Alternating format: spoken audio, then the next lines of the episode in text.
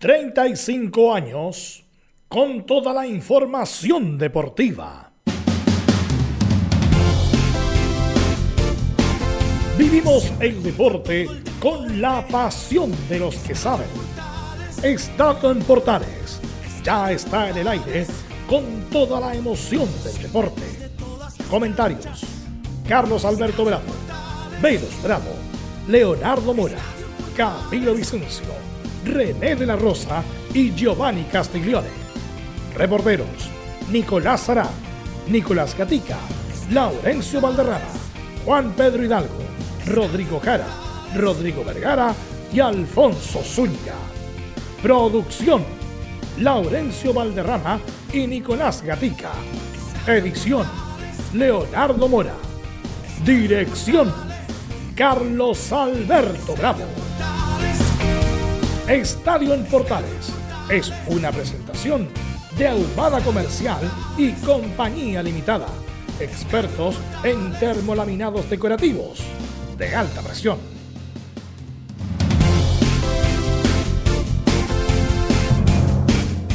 Hola, ¿qué tal? Buenas tardes, ¿cómo les va? Bienvenidas, bienvenidos a la edición central de Estadio Portales.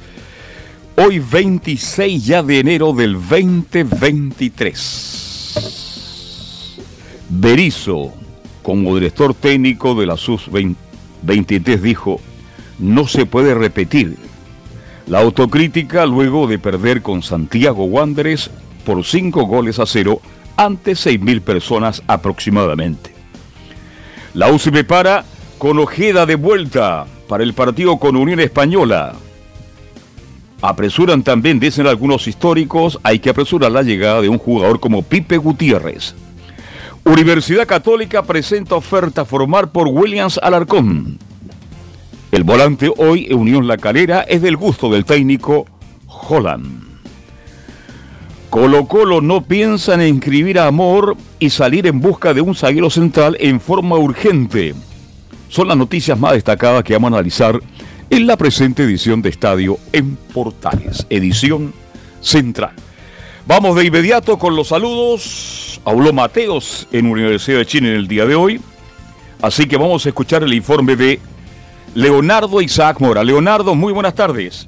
¿Qué tal muchachos? ¿Cómo están? Muy buenas tardes. Hoy día en el Centro Deportivo Azul habló Federico Mateos, habló acerca de lo que fue la derrota de la Universidad de Chile, su gol, ¿ah? el primer gol que marca la Universidad de Chile en la temporada, a pesar de que no sirvió de mucho, y también por supuesto del partido que viene el próximo fin de semana en eh, Valparaíso. Así que de eso y más hablamos hoy en el reporte del Romántico Viajero en Estadio Portales Edición Central.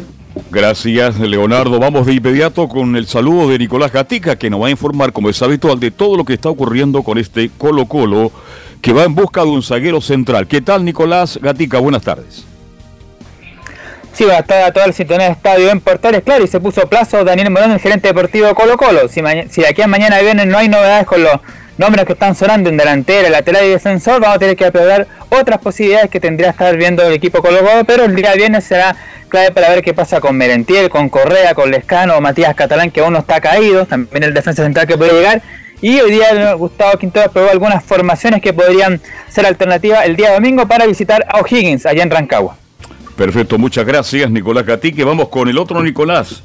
Nicolás hará el informe de la Católica. Nicolás, ¿qué, tal? Buenas, tardes. ¿Qué tal, Carlos? Muy buenas tardes a todos también quienes se nos escuchan a través de Estadio en Portales. Se acabó la teleserie, ¿eh? ya hay estadio confirmado para el duelo de Universidad Católica este día sábado ante Curicó. Será finalmente en la octava región, en el Estadio Esterroa Rebolledo. Hay valor de las entradas ya.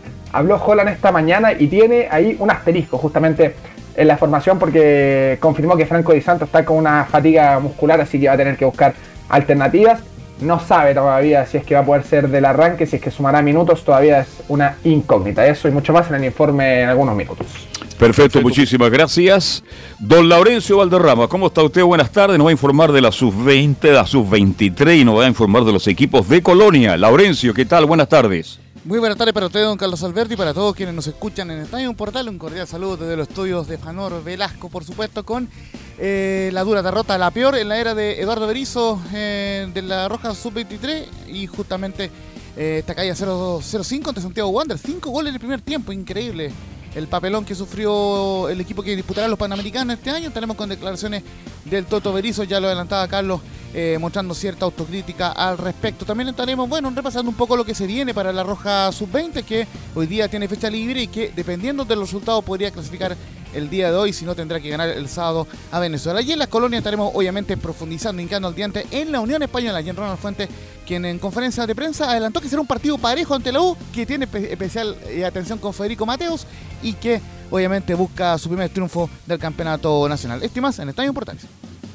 Perfecto, gracias Laurenci. Vamos de inmediato con nuestros comentaristas, nuestros estelares. Don Camilo Vicencio, ¿cómo está usted? Buenas tardes. Muy buenas tardes, Carlos, para usted y para todos los auditores de Estadio en Portales. Y con respecto a la selección chilena, aparecen las críticas para, para Eduardo Berizzo. Carlos, mucha, mucha gente ya mm. cuestionando eh, su trabajo por lo que ha sido tanto en la adulta y ahora en este partido de la sub-23. Algunos piden que se vaya. Bueno, así es el fútbol. Bien. Hecha la presentación, saludamos a Velus Bravo. ¿Qué tal, Velus? ¿Cómo te va? Muy, pero muy buenas tardes. Buenas tardes a todos los amigos que escuchan Estadio Portales. Sí, ahí nos va a contextualizar eh, Laurencio porque yo no vi el partido y no sé dónde lo dieron. Ahí tuve un problema con, con Velus. Eh, sí, no, no, no lo transmitieron en definitiva este, este compromiso por, por la televisión Velus. Ahí sí, ahí sí. No te escuché nada, Camilo, disculpa. Ahora que ahora volvimos acá. Ah, no, no, no, no transmitieron este partido por, por la televisión. Ya, perfecto, perfecto. La gente, claro, 5-0, ¿dónde lo vimos? ¿Dónde lo vemos? Hubiera transmitido Incluso hubiera sido bueno para el, incluso para la misma ayuda a la gente damnificada de Valparaíso que lo hubieran transmitido y así ganan un par de lucas. Pero bueno, todo eso nos va a contextualizar don Laurencio Valderrama. Saludamos también a Emilio Freisas, que como siempre está a cargo de la puesta en el aire y que resumen informativo.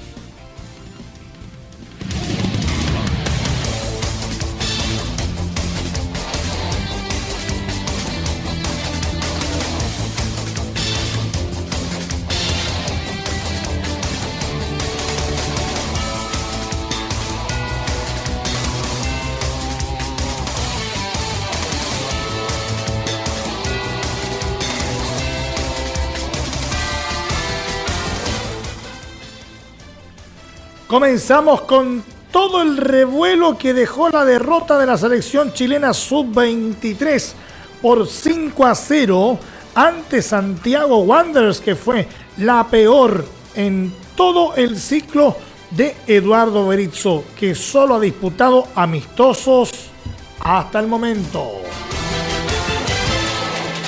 Seguimos con el sudamericano sub-20, donde el local Colombia empató 1 a 1 ante Brasil, mientras que Argentina venció 1-0 a Perú y se mantiene con chances de clasificar al hexagonal final.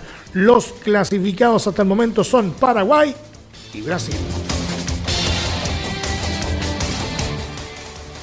En Chilenos por el Mundo, el defensa Benjamín Kusevich fue titular todo el partido en la victoria de Palmeiras 3 a 1 sobre Ituano eh, como visita por la cuarta fecha del Campeonato Paulista, donde es líder con 8 puntos. Por su parte, el ex atacante de Coquimbo Unido, Ignacio Geraldino, fue presentado oficialmente como nuevo jugador del Sporting de Gijón de la segunda división española. El chileno aseguró que está disponible para debutar ante Málaga el fin de semana. En el fútbol internacional, la UEFA definió las semifinales de la Liga de las Naciones 2022-2023. Países Bajos, que será el local, jugará ante Croacia el 14 de junio en Rotterdam mientras España e Italia jugarán en, en Shede el eh, día 15. La final será en Rotterdam el 18 de junio.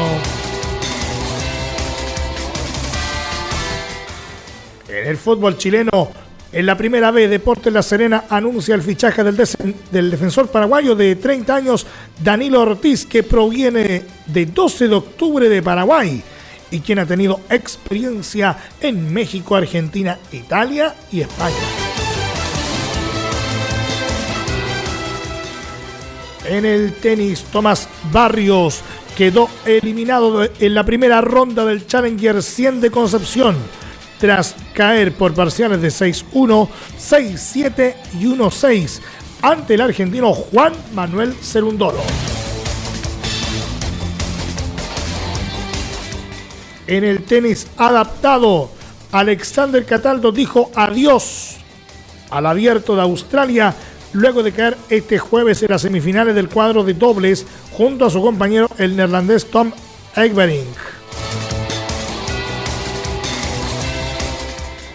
En el Mundial de Hockey Césped de la India, Chile cayó 8-0 ante Argentina y buscará el lugar 13.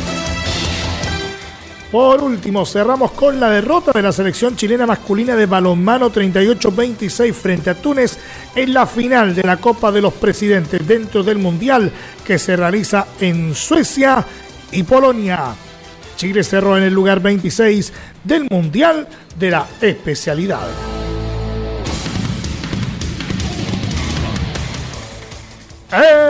Estoy más en Estadio en Portales.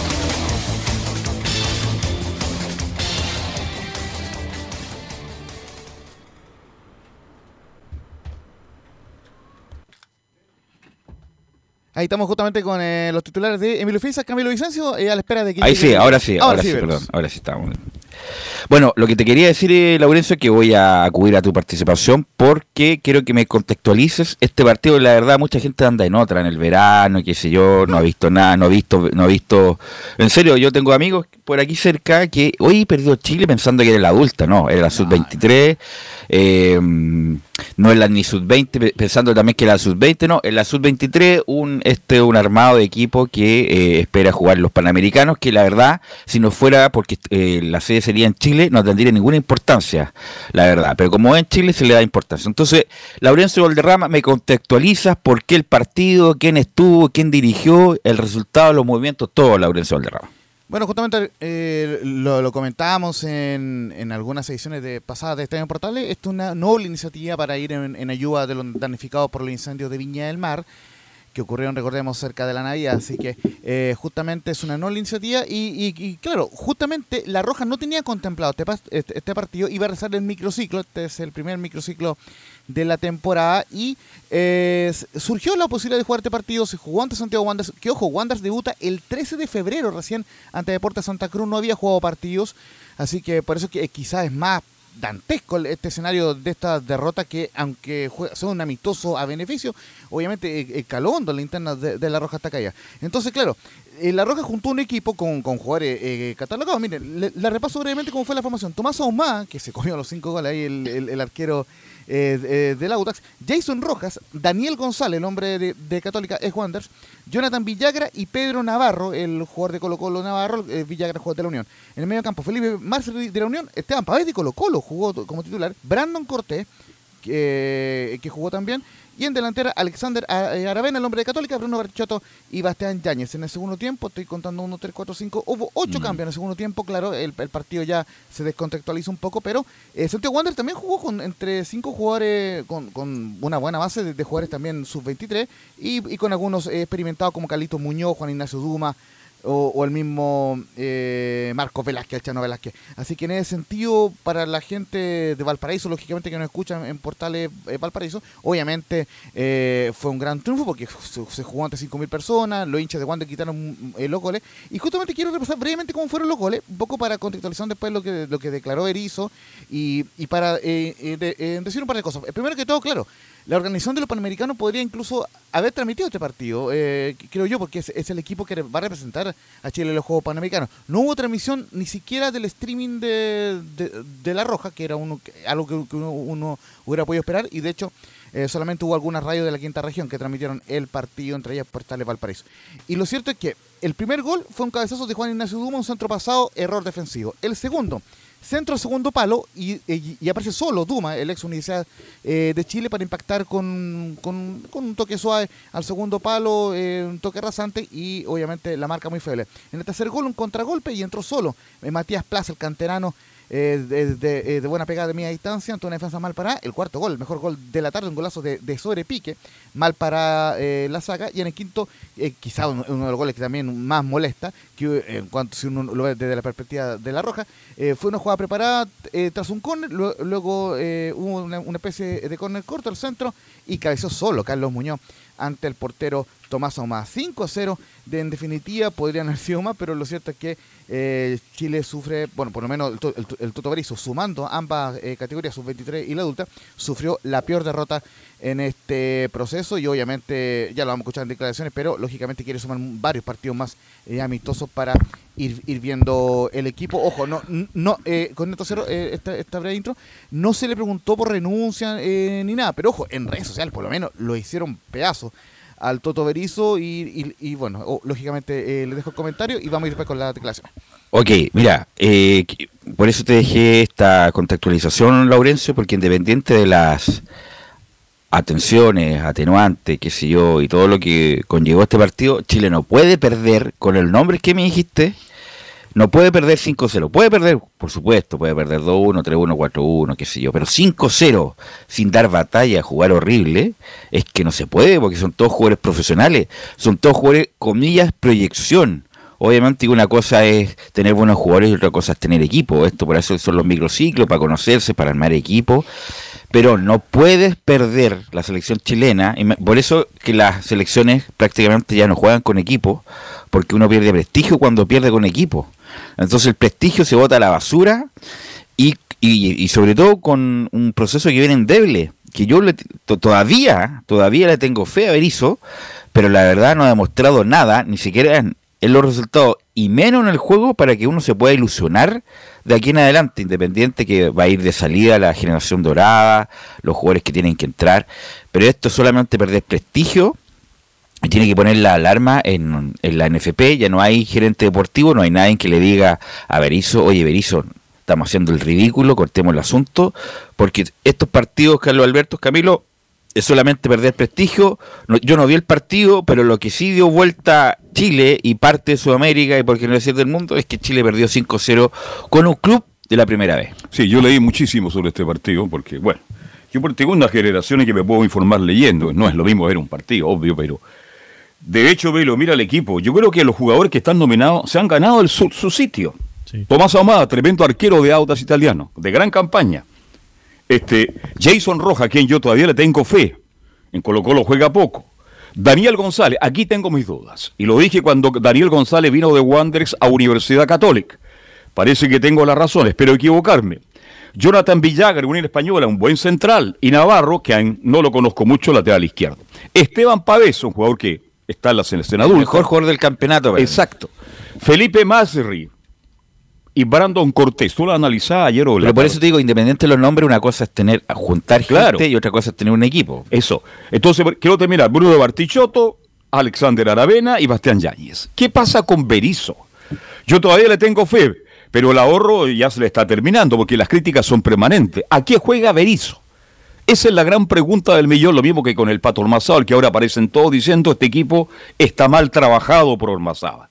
Yo no sé qué está pasando con Berizzo, Fel- en Camilo Vicencio, porque cuando te doy los 11 jugadores, después ingresaron, fíjate, Bruno Gutiérrez, Vicente Concha, Daniel Gutiérrez, Diego Acevedo, Felipe Ortiz, Felipe Chamorro, Gonzalo Tapia y Michael Fuentes. Vale decir los nombres, creo que justifican la nominación. Aquí el gran problema parece que es el trabajo de Berizzo, que por ahora está creando muchas dudas en el fútbol chileno. Muchas dudas ya ha tenido el, el trabajo porque ha hecho algunos microciclos también y con lo de la selección adulta ya igual son varios part- lo- un par de partidos los que los que ha tenido y tampoco lo, lo ha logrado ni en el juego y claro y- ni tampoco en, lo- en lo- en los resultados y eso es lo que genera la preocupación de justamente de, mm, de- de los hinchas principalmente y, y del medio.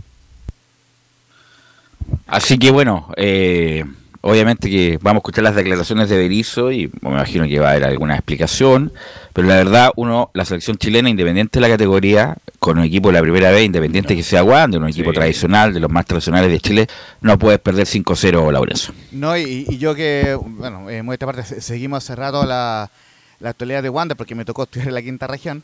La Católica de Valparaíso. Wander viene en rodaje, viene recién con los jugadores contratados. Ojo, Paladino es muy buen técnico, eh, ya lo vamos a escuchar próximamente en, los informes de la primera vez, pero eh, es un buen técnico, el equipo está trabajando bien, pero había hecho amistosos de entrenamiento solamente, ninguno en sociedad. Entonces, de hecho, todavía falta que se haga la, la tarde verde, que ya está por, confirmarse para el, siguiente fin de semana, el primero de, eh, eh, el primer fin de semana en febrero. Entonces, claro, Wander viene, en, Wander viene en rodaje también. Entonces, fue muy extraña esta derrota. Y, digamos, vamos a ver que está escuchando el partido em, en Radio Sport, digamos, que, em, que, que, se asoció con una radio de la quinta región. Y, y lo cierto es que eh, uno no podía creer cómo Wander eh, solamente aplicando ritmo, intensidad, dejaba muy mal parada a la última línea. Y, como les decía, eh, también otro dato que hay que mejorar también en cuanto a lo que es a lo que son eh, la promoción de los panamericanos pude ver los goles, pero por video de, los hinchas. O sea, que, bien los hinchas de Wanderers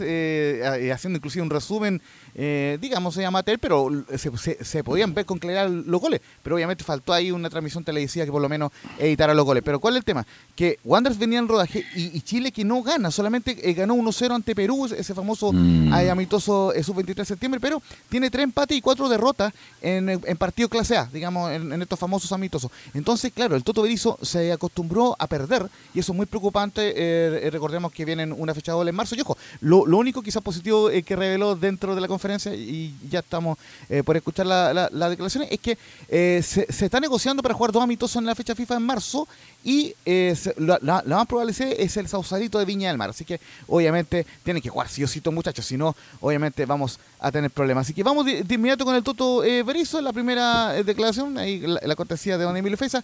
El primer tiempo fue muy malo y esto no puede volver a pasar. Bueno, un primer tiempo muy malo, realmente con muchos errores defensivos que pagamos con goles en contra. Una actuación muy mala en ese sentido, muy mala, muy descoordinada. Un equipo que salía mucho más rápido que nosotros, para olvidar o para recordar y saber de que una actuación así no se puede volver a repetir. En la segunda parte jugamos mucho mejor, un partido normal, con otra tensión sobre el campo y jugamos y nos parecemos al equipo que, que queremos ser. Pero la primera parte nos debe enseñar de que así nunca más. Y en la segunda declaración, eh, son varias, pero vamos a dejar dos por ahora.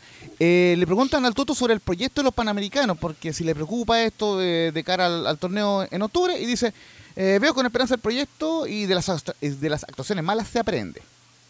Lo veo con, con esperanza, con deseo de roce, de que la gente adquiera experiencia, de que juegue partido, de que aprenda con, con partido como el de hoy, que a golpes también te enseña, con una actuación mala también se aprende, se aprende de los errores y nosotros necesitamos crecer, necesitamos que nuestros futbolistas tengan roce, tengan competitividad y bueno, jugar mucho, jugar de aquí a, octubre muchos partidos entre, entre equipos, contra selecciones, para aprender y que las actuaciones nos vayan dando forma internacional.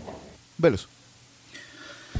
Por eso te digo que son buenas declaraciones eh, protocolares. Eh, bueno, estuvo muy mal, insisto. Es un partido, no, quiero bajar el perfil, pero un partido menor que en, otras condiciones, sub-23 con la primera vez.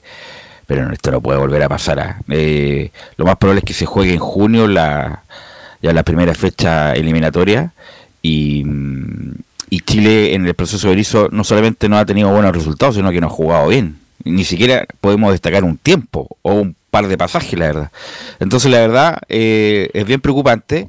Y bueno, ojalá no se siga perdiendo prestigio, Laurencio. Pero yo le pregunto, Velo, perdón, eh, Laurencio, Camilo, de los 11 que ya nombré, pero es que ¿Cuál es? Sub-23. Claro. Este equipo está armado para el Panamericano, que es un campeonato especial. pero de eso. Para proyectar alguno. Está bien, pero de eso la verdad no veo ninguno. Por eso hago la pregunta. Esteban Pavés Esteban Pavés, que ya tiene treinta y tantos años ya, pues, pues está ahí. A mí me preocupa eso, Velo, que sea un jugador de 23 años y resulta que, bueno. Los, los otros de 23 no están aquí en Chile, eh, o están en otros mercados, qué sé yo, los, los Kusevich los Sierra Alta, todo ese lote, eh, lo mismo eh, este muchacho Marcelino, eh, todo ese tipo de jugadores que van a apuntalar a, a este nuevo proceso que son los jóvenes que ¿Cuántos vienen. jugadores se agregan de primera división en estos Juegos Panamericanos? Tres. ¿Dos o tres? Tres, ya. A ver, eh, perfecto. eh, más que de primera son jugadores de, de más de 23 años, como por ejemplo Correcto. Brian Cortés, Esteban Pavés, y el tercero se, se me escapa, pero, pero son tres. Son, son ya, tres jugadores. correcto. Bueno, pero eso lo puede elegir Sí, en el, en el momento de En el Berizzo, momento, o sea, sí. un mes antes, me imagino, del- de los Panamericanos. Equipo que va a dirigir Berizzo, entonces, entonces bueno, ¿Llegará eso los Panamericanos? eh, entonces vamos a ver. eh, Oiga, muchachos, ¿y, sabe cuándo fue la última vez que, que ocurrió un preolímpico? Fue el 2004, cuando jugó, cuando lo dirigía Olmo. ¿Se acuerdan de ese equipo que, que Sí. justamente Sí. también o- o- organizó el preolímpico en Chile? Y bueno. Eh, gran figura de esa, de esa claro, generación. entonces, claro, eh, y, y- y lo marco porque los panamericanos esos son los juegos inmediatamente que van después de los Juegos Olímpicos. Entonces, en cuanto al orden de importancia, Eh, va- eh, vamos a escuchar una más del- de lo que fue el, el Toto Berizzo que dice que la derrota siempre enseña. Las derrotas siempre enseñan. La primera parte, como recién le contestaba a tu compañero, ha sido muy mala, decididamente mala. Un marcador que lo explica todo de por sí, con errores defensivos groseros, con falta de tensión en el campo, con un funcionamiento no acorde a, la tensión que nuestro rival le ponía al partido y así al máximo nivel eh, te encuentras con una derrota que te duele, que te enseña y que hay que mirar con detenimiento para reconocer errores y no repetirlos. Y a partir de, contestándole la pregunta, de octubre nos quedan meses de entrenamiento, vamos a fecha FIFA, la idea es que esta gente también, la los jóvenes del sub-23, se acerquen a, a la selección adulta y que cada uno pelee por opciones reales con partidos como el de hoy que nos dejan alguna actuación destacable y eh, la enseñanza de que debemos seguir creciendo. Bueno, de, disculpa, de estos jugadores, no sé, pues, va a participar alguno del sub-20, si es que los ponen, Osorio, Asadi, Morales, el ¿quién más? Eh, eh, Cruz. de eso. John Cruz, claro. John Cruz. Cruz puede ser, pero que Puede, puede, hay- ah, agua que pero- son 23 años, 23 en otro lado, Mm. Sí. en Católica, no sé, Monte todavía tiene menos de 20. Bueno, Monte se fue a España, así que Sí. no, no va a participar, lo más probable. Así que, Estaba ahora en la nominación, en la, en la banca. ya. Oye, Monte siempre en la banca. Y no juega. Banca en la Católica, banca en la selección sub-23. Nunca es titular Monte, y a pesar de las condiciones que tiene. Sí. Sí, no, no, justamente quería dejar esta eh, declaración para que la escucharan, porque claro, Berizzo aún con esta derrota que obviamente no, no quiso mandar al frente eh, a ningún jugador, pero claro, él, él- él- admite que, obviamente hubo mal- malos rendimientos individuales, pero además de eso, él, él entiende que hay varios jugadores que están eh, para jugar, por, por, por ejemplo, Sebastián Yañez ha estado en varios microciclos, de, de hecho eh, ha estado jugando algunos amistosos, el mismo el mismo Esteban Pavel, ya, ya lo nombrábamos recién, eh, eh, también el, el monito Aravena ha estado nominado en algunos, en algunos microciclos, entonces, entonces de, de la selección adulta me refiero. Entonces, claro, eh, hay, hay un material que, que eh, quiere trabajar para eh, subirlos a la adulta, pero con el rendimiento eh, de, de ayer se ve bastante complicado. Pero por lo menos lo que esperamos y, lo que espera el medio es que obviamente se, se confirme cuanto antes nuevos amistosos para que este equipo trabaje, para que no, no se eche todo por la borda, y- pero obviamente con la presión de que, tiene que ganar Berizzo, porque insisto, si- en, mi, en, mi, en mi humilde es un buen entrenador, pero se está acostumbrando a perder, y eso sabemos en el fútbol y en la vida es súper complicado. Bueno, otro entrenador que no lo está pasando tan bien, pero tiene la posibilidad de pasar a la segunda fase, el Pato Armazábal, y tenemos también el informe del partido de hoy, Laurencio Valderrama. Sí, no, justamente eh, recordarle brevemente a la gente que, eh, bueno, se va renovando el sintonía, todos sabemos, que eh, juegan hoy día Uruguay y Bolivia a las 7 de la tarde y Venezuela con Ecuador a las 21.30. Ya lo decía Carlos Alberto en la edición eh, anterior de Estadio Portales, que si le gana Uruguay a Bolivia y si le gana Ecuador a Venezuela, Chile eh, clasificará sin jugar al, al hexagonal final. Pero si, si se dan otro resultado, Chile tiene que ganar sí o sí el partido del día sábado a las eh, 20.30 ante Venezuela, donde ya tiene la baja confirmada de eh, Marcelo Morales, que recordemos fue expulsado, y también la de Joan Cruz por acumulación de amarilla. Así que tiene estas dos bajas el equipo chileno y, y, Fuente Alba, el hombre de, la Serena, vuelve eso sí al equipo, recordemos ah, eh, que está suspendido por acumulación de amarillas. Así que eh, la Roja espera obviamente con expectación el partido. Hoy entrena en la tarde y ese informe, es- esa parte del informe y también eh, declaraciones de algunos jugadores cortesía de la NFP la vamos ahí teniendo en, en los bienes musicales. Pero eh, Chile, como les decía, eh, sí que se dan algunos, no, algunos resultados, que en este caso el triunfo de Uruguay y el triunfo de Ecuador eh, clasificará al hexagonal final, eh, que da cuatro boletos, recordemos, al Mundial de Indonesia, el sub-20. ¿Cuánto tiempo usted vivió en Valparaíso, Laurencio? Eh, cinco años seguidos y después tuve eh, varios años ahí yendo y viniendo. Yendo y viniendo, ya. Lo- ok. yo lo vi en la, en la- no vivía mucho ahí en la, ¿cómo se llama? La playa San- de Acapulco. Es más porteño que santiaguino. Sí, es más Entonces porteño. se cree Laurencio. No. Bueno, eh, Eh, bueno, siempre el, el cariño por la zona. bueno, vamos a ir a la pausa, muchachos, y volvemos con el informe de la U con Leo Mora.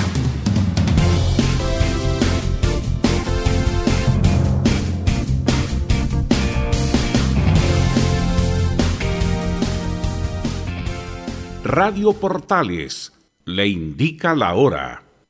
13 horas 59 minutos. ¿Quieres tener lo mejor y sin pagar de más? Las mejores series de televisión, los mejores eventos deportivos, equipo transportable, películas y series 24/7. Transforma tu TV a Smart TV. Llama al 973-718989. Twitter arroba panchops.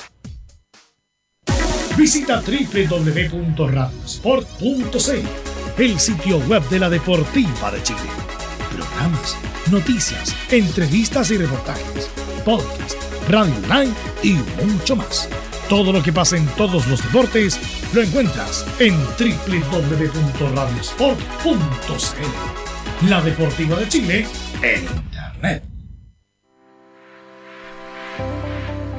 Wikiplay, la primera red de medios digitales para radio y televisión. Sintoniza Estadio en Portales y comparte la pasión del deporte. Relatos, análisis, comentarios. Wikiplay, voz e imagen digital. Conecta, difunde, comparte. Descarga la app en Play Store. Termolaminados de León. Tecnología alemana de última generación. Casa Matriz, Avenida La Serena 776, Recoleta. Fono 22 622 5676. Termolaminados de León. Vive el verano en Portales Digital. La primera de Chile, viendo el país de norte a sur.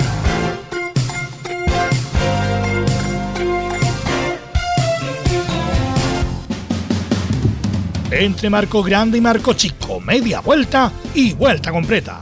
Escuchas Estadio en Portales en su edición central.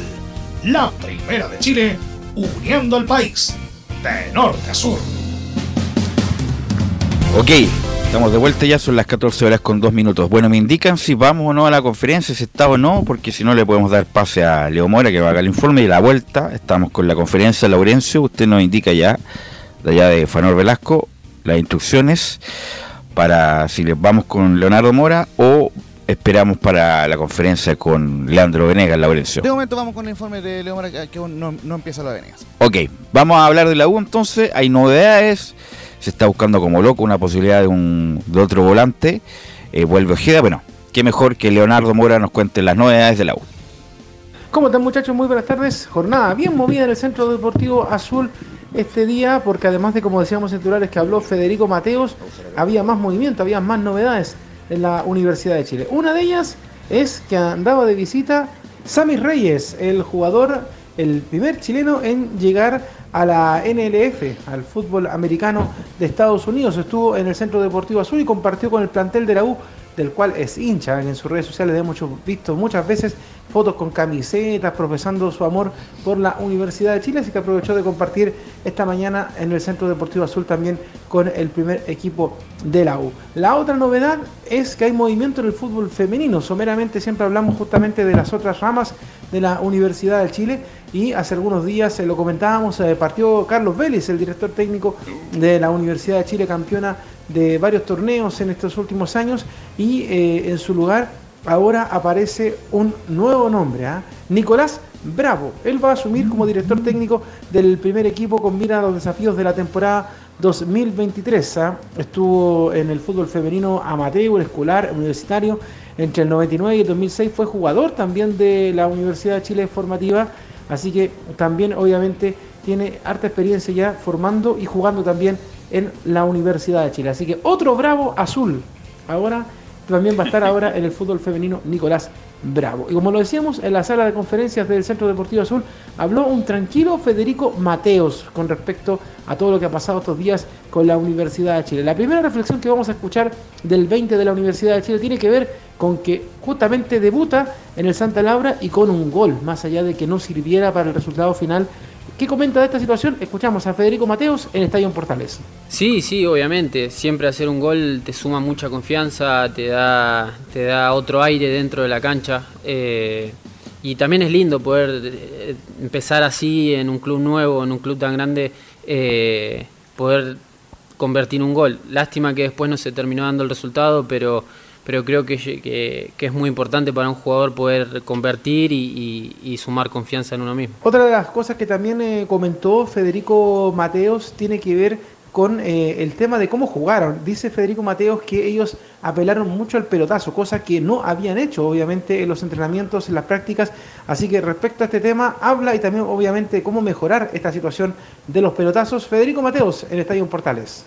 Fue un partido complicado, fue un partido difícil donde nosotros jugamos mucho al pelotazo, quizás no era lo que veníamos entrenando con, el cuerpo técnico, pero, pero se dio así, eh, también los nervios del debut y todas las cosas eh, se suman, pero, nada, el, balance es que hay que mejorar mucho en lo colectivo, hay que mejorar la calidad de tenencia de balón, que, es lo que nos faltó, y así yo creo que vamos a estar más cerca de ganar cada vez más.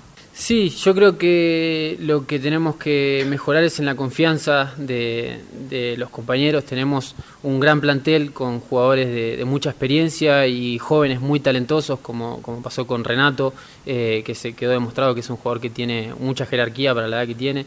Eh, y creo que falta tener la confianza en el de al lado, eh, empezar a jugar con la pelota en el pie, tratar de tener más la tenencia y no, no estar tan preocupados por el resultado tan, tan rápido.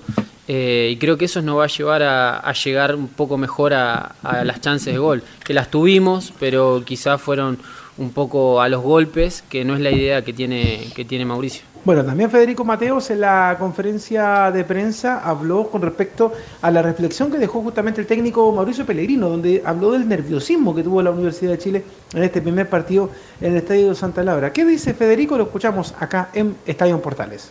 No nerviosismo, pero sí las ganas de, jugar, de, empezar el campeonato, que, teníamos todos el, plantel completo. Eh, y quizás no pasó una mala, una mala jugada en este caso. Eh, y, el, las ganas esas quizás nos hizo confundir un poco el camino, que, nuestra idea era hacer movimientos, jugar por abajo, eh, y eso nos complicó un poco porque queríamos llegar rápido al arco de ellos y confundimos un poco el camino. También la cancha del fin de semana, pues el estadio Elías Figueroa Blandes, donde se va a jugar el duelo con la Unión Española. Ayer ya se utilizó, de hecho, porque se jugó un partido entre la selección chilena que perdió con Wanderers. Bueno, ¿qué dice respecto a jugar en una cancha que es muchísimo mejor que la de Santa Laura? Federico Mateos, acá en Estadio Portales. Sí, sí, he jugado antes y me parece una muy buena cancha. Ayer se vio también cómo estaba, estaba en muy buen estado en el partido del Sub-23. Creo que nos va a beneficiar y también ahí no vamos a tener excusa de, empezar a jugar a los pelotazos. Eh, tenemos que plasmar nuestra idea, lo que quiere el cuerpo técnico eh, y poder disfrutar del partido también. Eh, y, nada, igual creo yo que, como dije antes, que en cualquier cancha, en cualquier estado que esté, tenemos que salir a, ganar, salir a demostrar lo que somos, porque, porque este es un equipo grande y tiene que salir a jugar así en cualquier cancha. Y por último, del Fede Mateos habla de la Unión Española, rival que va a tener este sábado a las 6 de la tarde allá en Playa Ancha, que perdió también en el debut del torneo, también en Santa Laura, pero ante Ñublense. ¿Qué dice respecto a este duelo que se va a jugar el día sábado? Federico Mateos en Estadio Portales. Sí, lo estuvimos viendo. Eh, sabemos que Unión es un, equipo muy bueno, de buenos jugadores, un cuerpo técnico que, también que le gusta jugar eh, al fútbol con la pelota dominada. Eh, yo creo que eso nos va a dar también un poco más de, chance de poder jugar de igual a igual y no jugar tanto al pelotazo. Quizás el otro día con Guachipato nosotros entramos también en el juego un poco de ellos. Eh, y yo creo que va a ser un lindo partido, un, partido muy disputado. Eh, y, y vamos a hacer todo para, para poder sacar el resultado adelante y también darle una alegría a la gente y también nosotros sumar confianza dentro de la cancha con los resultados, obviamente. Bueno, para cerrar este reporte, el, el día, el día lunes perdón, nos dimos cuenta de que hay varios jugadores que uno decía, bueno, ¿por qué están en la U? Se mantienen y se fueron inscritos. Por ejemplo, Jason Vargas, que va a seguir jugando en la Universidad de Chile, y Franco Lobos, César Franco, que también fue inscrito. Pero también ahora aparece otro que también va a ser inscrito en esta temporada, que recordemos que el cierre de la temporada de pases termina antes de la cuarta fecha. Nos referimos a Simón El Pitu Contreras. Y adivinen qué, va a ocupar la camiseta número 25 que en algún momento tuvo Johnny Herrera, que tuvo Cristóbal Campos. Vuelve la 25 a ser camiseta de jugador de campo. Así que vamos a ver ahí qué va a pasar con respecto a este jugador que la verdad es que algunos decían que por qué no fue a dar la prueba para entrar a la universidad o se dedicó a otra cosa. Bueno, el jugador tiene una oportunidad más ahora después de haber pasado por la U de Conce y retorna a la Universidad de Chile para tratar de hacer algo en esta temporada. Así que esas son las novedades que tiene la U con respecto al partido de este sábado. Mañana tendremos formación en la palabra del técnico Pellegrino desde acá mismo, desde el lugar donde nada es imposible, del Centro Deportivo Azul. Aunque ahora el letrero cambió, dice otra cosa, pero bueno, uno se quedó acostumbrado a esa frase. Un abrazo muchachos y como siempre los comentarios al panel de la Primera de Chile. Ok, gracias Leo. Bueno, Mateo es un buen jugador, buena técnica, fue de lo mejor de Ñublense, mejor del campeonato, pero en la U recién algo asomó el otro día, hizo un gol, pero tiene que ser más protagonista. Eh, obviamente él viene a cambiar un poco el medio campo y tiene que ser más protagonista, ser más regular en el juego, en el juego, porque a veces incluso en el relato Carlos Alberto lo- no lo nombraba. Eh, ya, ya, está bien, la atenuante, la cancha y todo lo demás, pero él participó poco, participó en el gol, pero no fue importante en el tejido, en el armado del juego, sobre todo teniendo a Morales, que la verdad es un jugador con muy poca presencia como volante central. Y Gallego, que sí, Gallego prácticamente Sin se la- mediocampo, ¿no? Gallego, Gallego se la tocaba para el lado y para atrás o al rival. Eh, y lo del Pito Contreras va a ser el jugador, incluso como dice su camiseta, el jugador 25, yo creo. Para cualquier evento le va a estar el Pito Contreras. Yo creo que en la U le- se habla mucho de Felipe Gutiérrez. Yo creo que le vendría bien Felipe Gutiérrez porque es un jugador técnico, bueno, se la va a pasar un azul. Eh, y eh, están llorando los dirigentes de la U que no pueden contratar más porque no tienen plata, pero yo también contrataría a, a otro delantero. Yo ya, me la, me la arreglo y a pesar de, de la lateral izquierdo que es un desastre, bueno, pero por lo menos con capacidad de gol y yo contrataría un delantero, pero bueno, la U está todos los días eh, eh, metido en ese tipo de cosas. Escuchando a Mateos, eh, Camilo Velo, este, él lo dice claramente. disputas campeonato nacional, sino que también Copa Internacional. Gracias. Este, escuchando Ya vamos, ya en, en dos minutos vamos con Venega, que tampoco es que está hablando Bill Gates respecto del... del, del- Da- dame dos minutos para terminar esto. Sí, no, y- no, no, no, Lo, lo que te quería indicar, vamos a ir indirecto con Venegas, ustedes comenten eh, Ya. eh, eh, tranquilo el tema.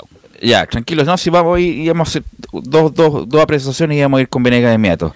Entonces, eso es Camilo, el punto de que, imagínate si la voy a llegar a perder con la Unión, ya son dos partidos perdidos en las dos primeras fechas con toda la ilusión que había de partir una, un nuevo campeonato, Camilo. Sí, sería malo para, para, para el director técnico, en este caso Mauricio eh, Pellegrino, abs- absolutamente, porque yo también creo que había expectativas. Uno, a- antes de que comenzara el campeonato, veía los refuerzos y, decía, se ha reforzado mejor la U, por lo menos que, que el año pasado, y pero hasta el momento, por lo menos en este primer partido, no quedó demostrado eh, aquello con los rendimientos de los jugadores que llegaron. Bueno, pero lo dice Mateo claramente. Abusamos del pelotazo, el pelotazo. El- Entonces la pregunta del millón, si entrenan de una manera distinta, ¿cómo juegan de esa forma? Porque no tenían la opción de llegar al pórtico de Guachipato. Ese es un tremendo error. Mateo tiene que meterse en el juego, la U tiene que jugar a ras de piso. Claro, en esa cancha no se puede. Pero si siguen abusando del pelotazo, igual que el torneo anterior, que por lo menos tenían a Ronnie Fernández, pues ve lo que pivoteaba. Ahora ni siquiera tienen eso. Ronnie Fernández ni pivotea al final. Bueno, pero por No lo hacía menos. nada, no hacía nada. Pero lo buscaban, lo buscaban. A hoy día no tiene nada la U.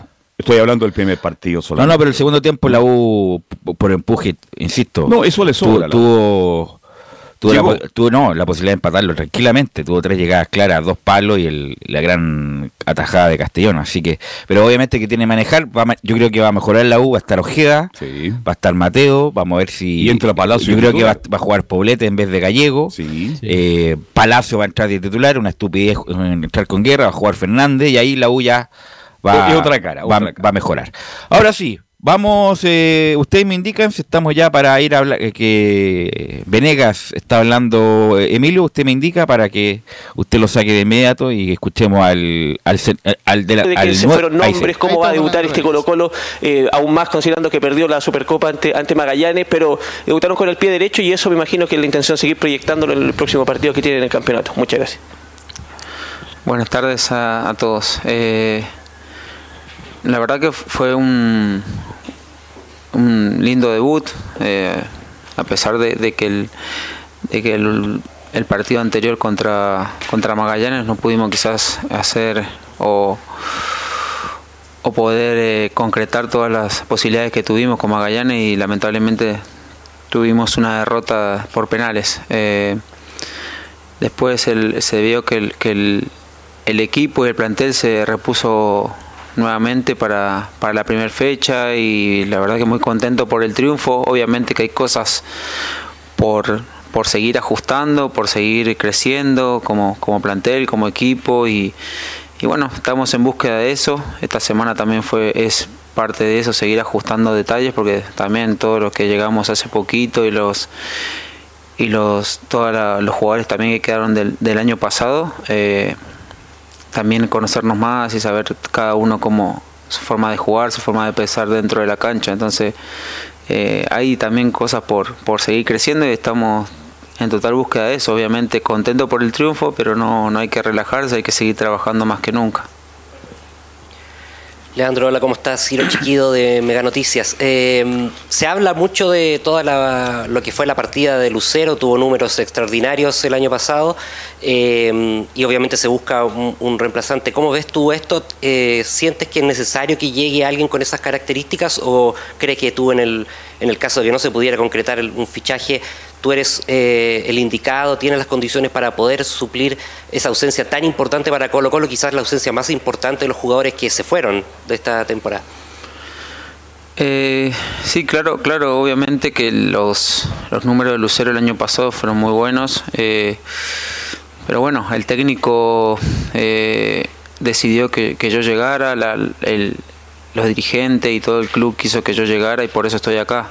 Obviamente mis ganas también estuvieron siempre. eh, pero bueno, será cuestión de que el técnico decida y todo lo que con lo que él piense que es mejor para el equipo, eh, bienvenido sea. Yo estoy para hacer mi trabajo, estoy para, para entregarme al máximo, para, para los momentos que me toquen, cada vez que el técnico decía que yo tengo que tratar de responder, tratar de estar siempre a la altura del como el club así lo, lo pide y lo necesita. Así que la verdad que en ese sentido no en ese sentido eh, yo pienso que lo que decía el cuerpo técnico y el, club será bienvenido. Yo solamente tengo que trabajar y estar ahí para cuando aportar lo mío para cuando se necesite. Leandro, buenas tardes para Deportes en Agricultura. Eh, me quedo con esa respuesta. Lo que decía el técnico sea lo mejor para el equipo. Quiero preguntarte con respecto a la competencia que se, que se puede venir con esta contratación nueva que está buscando Colo Colo, este delantero centro. Eh, ¿Te motiva la competencia? ¿Es un factor importante para ti para subir el nivel, entendiendo que Colo Colo no solo tiene que disputar campeonato nacional, sino que también Copa Internacional? Gracias. Eh, y sí, hay varias competencias de por medio, hay varias, eh, muchísimos partidos en el año, entonces también eh, es obvio que, que se necesita más jugadores. Y nada, bienvenido sea, yo estoy acá para competir, para trabajar y, disputar. eh, disputar al 100% el puesto, obviamente. Si hay una competencia sana es, es para el bien del equipo y del club.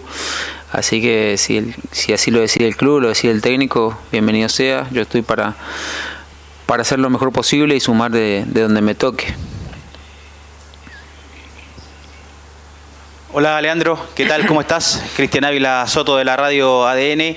Al margen del centro delantero que está buscando la dirigencia y otros refuerzos para esta temporada, ¿cómo has visto tú el equipo? ¿Sientes que este Colo Colo necesita refuerzos en estas líneas? Un centro delantero, un lateral derecho y también un reemplazante para Emiliano Amor para competir en todos los frentes que tienen en esta temporada. Yo lo veo bien al, al- equipo, al plantel, lo veo muy bien. Un grupo se ve, nada, llevo apenas, no sé si casi 15 días con, con el plantel y se nota un, un grupo humano súper súper sano, súper trabajador y, y- eso es lo que te acerca eh, a cada fin de semana a poder eh, disputar y, y- y competir de, eh, de la mejor manera. Eh, la verdad que eso es, creo que esas esas cuestiones las, las tiene que manejar más el DT. Yo solamente estoy para, para sumar eh, desde, mi puesto, sumar desde lo humano, desde lo profesional y, y- y de, de esa forma es, es lo que me toca hoy. Después las, las demás eh, posibilidades que se puedan barajar eh, directamente quizás son decisiones del técnico y del club, ¿no?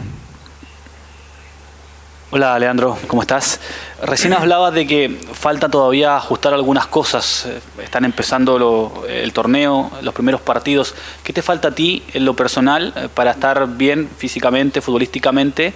Y si te, causa algo de ansiedad marcar tu primer gol con la camiseta de Colo Colo.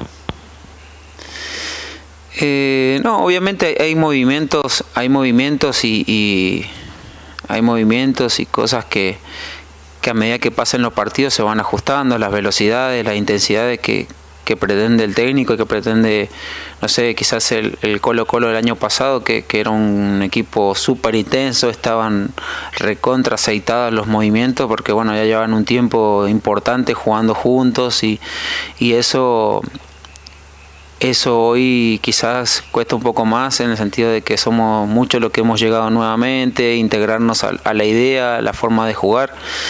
Pero bueno, estamos en búsqueda de, de, de- tratar de, acercarnos lo más posible a lo que era el Colo Colo el año pasado y ser un poco más, eh, eh, y hacer un poco más, obvio, siempre vamos en, en búsqueda de, de, de- de cosas mejores, ¿no? Como, como se dice. Eh, yo hablo más de eso, de, en ese sentido. Eh, eh, yo la verdad que estoy súper tranquilo porque sé que el primer gol siempre es el, el que más, un poquito el que más cuesta, pero bueno, ya llevamos algunos años en, en el fútbol y, y un poquito sabemos manejar ya esa, esa ansiedad y esa, esas ganas de gritar el primer gol. Eh, la verdad que yo el partido anterior también me, fui con mucha alegría porque principalmente el equipo ganó y, fue contundente y, se lograron los primeros, tres los primeros tres puntos del año y eso también me causa mucha felicidad. Eh, después cuando, cuando llegue el mío obviamente es una felicidad importante y si, es con victoria el doble. Pero lo más importante es que Colo Colo ganó el partido anterior y bueno, el gol mío va a venir seguramente, así que estamos trabajando para eso y, y si Dios quiere vendrá pronto. Leandro, acá Sebastián Munizaga para Dale Albo. Ya llevas varias semanas eh, en Colo Colo, por ende varias semanas bajo las órdenes de Gustavo Quinteros. Eh, ¿Qué te ha parecido el trabajo que realiza el entrenador y en especial en tu caso, si sientes que te has acoplado bien a lo que eh, te está solicitando eh, Gustavo Quinteros durante esta semana, si lo vas entendiendo bien, ¿eres lo que, ¿era lo que esperabas eh, en, tu arriba Colo Colo? Sí, no, era lo que esperaba, obviamente. Sabía que, que, iba, que venía a, un equipo recontra intenso, que, está en búsqueda del arco rival en todo momento, que está en búsqueda del- de una presión bien alta, que, que nada, tratar de someter al equipo rival en todo momento y, y la verdad que me he encontrado mucho con eso. Eh, obviamente que hay cosas que uno tiene que ir eh, seguir eh, conociéndose a los compañeros, conociendo también la idea de, lo que pide el técnico para uno, con ciertos movimientos, ciertos, ciertos posicionamientos que, que hacen también de- del juego de todo el equipo. Eh, pero la verdad que estoy eh, mi forma de ser, eh, siempre estoy dispuesto a, crecer, a aprender día a día. eh, a pesar de, de- mi edad, sigo aprendiendo todos los días, sigo con, con muchas ganas de, de seguir creciendo y, y- la verdad que siento que, que el DT es súper súper claro en su mensaje y eso también ayuda mucho con, para nosotros que hemos llegado ya hace dos semanas o dos semanas y tanto que he llegado y, y el mensaje es súper claro, entonces también eso ayuda bastante. Así que bueno, tratando de, de meterme rápido porque, como te digo, el, el- había llegado un jueves acá al club y ya el domingo estábamos disputando el, eh, una final y, y nada, tratando de hacer siempre lo mejor posible y, y para, para dar lo mejor, ¿no? Ahí estamos con los Buenas tardes, de Leandro Pablo Blog de TVN por acá. eh, Llegaste hace algunas semanas a. Colo Colo y se espera el arribo de nuevos jugadores al club. Ok, ahí estaba Venegas. Gatica ya preguntaba antes ya. Sí, Venegas, sí. Entonces, po- por lo mismo, Nicolás Gatica, eh, bueno, escuchamos a Venegas, lugares comunes, los, los jugadores esos son muy, y eso que es argentino, pero es mendocino. Dicen los que los mendocinos no son argentinos, que son más tranquilos, tienen otra tonalidad. Eh, estoy hablando en broma, obviamente. Eh, así Y los que- del interior son distintos a los interior- bonaerenses. a los porteños, A sí. los porteños. Así que vamos con Nicolás Gatica y la bajada de esto, Nicolás, y las informaciones respecto del central, que autorizaron un central, y también van por el 9, Nicolás. Sí, bueno, decir que no era, o sea, que era presencial esta conferencia de, de, de Leandro que lamentablemente no pudimos estar ahí presentes, pero bueno, ahí escuchamos con atención justamente las preguntas y respuestas que tuvo justamente Leandro Venegas sobre su llegada, su debut y por supuesto lo que espera ahí del 9 de la competencia que podría llegar, que las opciones, como lo dijimos el día de ayer, siguen siendo dos, la del argentino Diego Javier Correa, que pertenece al Santos Laguna, y la del delantero paraguayo Javi- perdón, eh, Darío Lescano, que siguen siendo las dos opciones. La del uruguayo ex Palmeiras y Defensa y Justicia Miguel Merientel ya está caído definitivamente. En la zona del tema del lateral derecho, ayer se decía que estaba prácticamente eh, caído lo de Matías Catalán, que no llegaba a Chile, que iba a renovar ahí incluso en Talleres de Córdoba y además incluso iba a dar el salto a Europa, lo dijo ahí el propio presidente eh, Fassi, pero todavía no está caído ese tema de eh, Matías Catalán, el tema de defensor central, claro. Ayer fue la reunión de directorio y de hecho justamente vamos a dar el pie para eso, para- antes la primera reunión de directorio, porque ahí se trató el tema del 9 y también de los que podían llegar a futuro, porque justamente se le planteó, se le consultó en horas de la tarde al técnico Daniel Morón cuando fue la presentación ahí de dos jugadoras del fútbol femenino, una portera y una volante que llegaron a Colo Colo, pero también se le consultó por supuesto a Morón y a, a Alfredo Stowin sobre el equipo masculino y respondió algunas preguntas por supuesto de la plana de blanco y negro. La primera que vamos a escuchar justamente de la jornada de ayer en la tarde, ¿ah? escuchar primeramente, claro, a eh, Daniel Morón, que se refiere el gerente deportivo primero a la situación de Emiliano Amor. Lo de Emiliano, ayer tuvo una de las últimas consultas de cinco profesionales que él lo, lo han visto. Eh, nosotros estamos a la espera de que nuestros, eh, la gente del, del área de salud, de nuestros médicos, nos ah, eleven eh, hoy un informe y una vez que tengamos eso vamos a tomar las decisiones.